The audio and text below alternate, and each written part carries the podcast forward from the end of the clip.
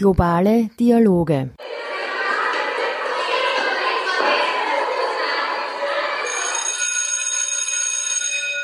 Es zählt das Individuum, die Leistung und das Engagement und nicht das Geschlecht.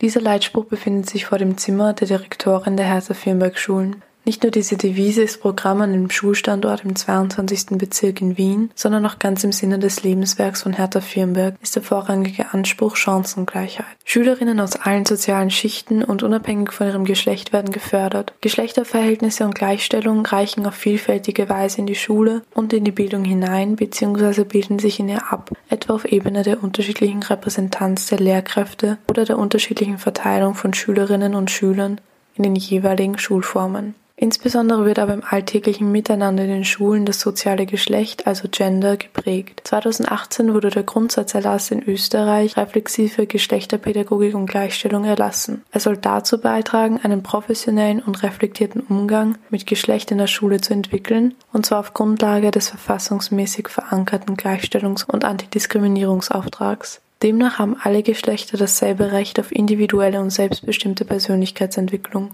Durch diesen Erlass sollen öffentliche Schulen einen neutralen Ort für Schülerinnen und Schüler darstellen, in denen sie sich frei von religiös oder kulturell begründeten Denkverboten diskutieren und weiterentwickeln können. Da das Lehrpersonal und die Weiterbildung der Lehrkräfte eine zentrale Rolle bei der Implementierung und Umsetzung von Gender Equality zukommt, besteht natürlich die Frage, wie diese im Aufbau und in der Weiterentwicklung ihrer Genderkompetenzen unterstützt werden. Die Direktorin Dr. Magistra Ettel der Hertha Firnberg-Schulen beantwortet die Frage folgendermaßen. Das ist ein wichtiges Thema, was du da ansprichst, weil ohne Fortbildung, nur mit Bauchgefühl, ich kann eh, ich weiß eh, was das ist, äh, dieses, diese Thematik äh, zu behandeln, ist, kann nach hinten losgehen. Das heißt, für mich ist es wichtig, dass ich, dass ich fördere, wie ich vorher schon gesagt habe, dass jedes Jahr ein, ein Schilf, eine schulinterne Lehrerinnenfortbildung zum Thema stattfindet oder zumindest jedes zweite Jahr. Äh, wenn ich die Lehrkräfte aufnehme, also ich habe die Möglichkeit, das ist sehr gut, dass innerhalb der Schulautonomie sich die Direktorinnen und die Direktoren sich ihre Lehrkräfte mehr oder weniger selber aussuchen können, das war ja früher nicht so, da sind ja zugewiesen worden, dann führe ich in diesen Fortbildungen, also in diesem Aufnahmegespräch, schon auch ein Gespräch über das Wissen über Gender und über die Gleichberechtigung und Gleichstellung von Mann und Frau. Das heißt, das ist für mich ein Aufnahmekriterium. Dann gibt es für die Neuen, die kommen, äh, einen, da haben wir einen, einen How to be härter oder wir, wie wir es nennen, einen, einen Onboarding-Kurs, der aus mehreren Teilen besteht, äh, gebastelt. Das wir sind mein Leitungsteam und ich. Ich bin ja umgeben von vier Frauen. Ich hätte gern, dass ein Mann auch einmal dabei ist, aber es hat sicher mit der Bezahlung zu tun, mutmaße ich, die da sehr gering ist, im mittleren Management zu arbeiten. Haben wir einen Onboarding-Kurs entwickelt und ein Nachmittag, der besteht aus mehreren Modulen und ein Modul äh, ist zum Beispiel gleich das Gleichstellungsprojekt. Also und ich unterstütze, was, was auch noch wichtig ist zu sagen, ich unterstütze dass äh, die Fortbildung insgesamt und rege an, in diesem Bereich auch Lehrgänge äh, zu besuchen. Und selbst wenn es der Schule Geld kostet, äh, finde ich, dass das unterstützenswert ist, dass das Know-how der Lehrkräfte einfach ein, ein aktuelles und ein großes ist. Und die pädagogischen Konferenzen, die ja mit, wir haben immer drei pädagogische Konferenzen, drei große, haben immer mit dieser Thematik zu tun.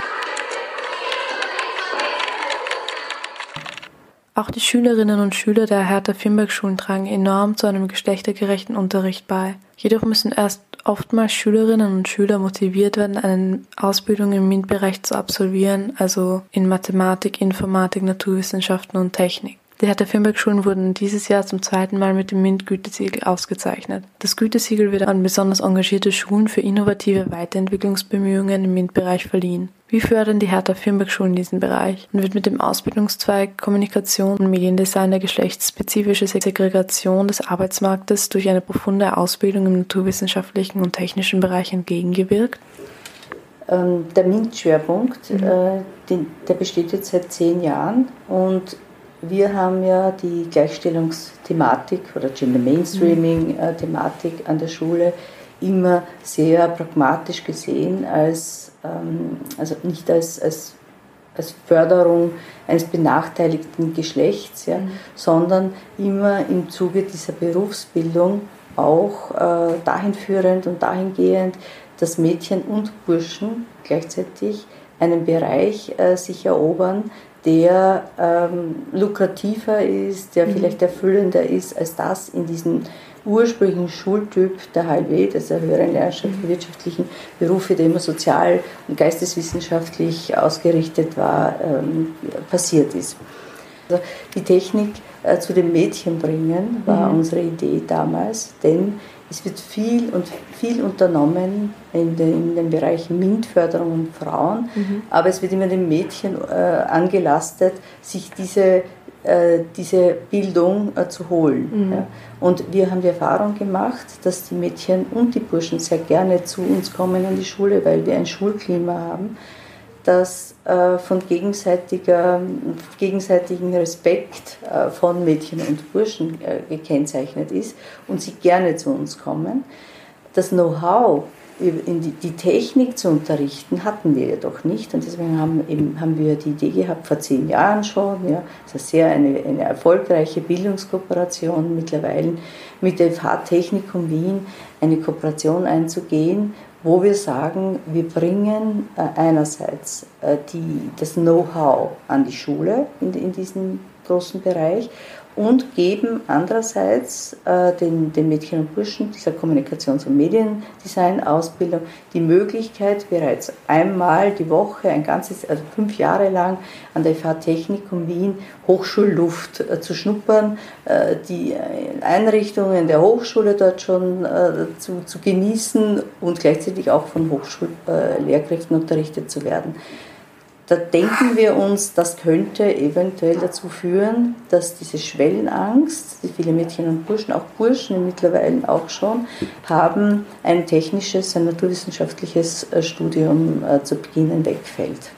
Wir haben auch Erfolg. Ja, wir haben Heuer ist es so, dass wir 40 Anmeldungen hatten. Wir haben damit sechs, sieben Mädchen damals vor vielen, vielen Jahren begonnen. Und jetzt haben wir 40 Anmeldungen. Das ist die, der erfolgreichste Zweig hier am Firnbergplatz. Er wird von vielen Burschen und Mädchen gewählt. Man sieht alleine an den Zahlen der Anmeldungen, wie sehr sich vor allem das Interesse an einer Ausbildung im MINT-Bereich geändert hat. Dennoch ist es noch ein weiter Weg auf dem Ziel zu Gender Equality.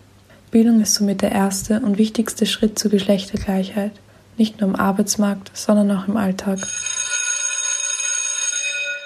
Vielen Dank fürs Zuhören. Dieser Beitrag wurde gestaltet von Pia Steiner.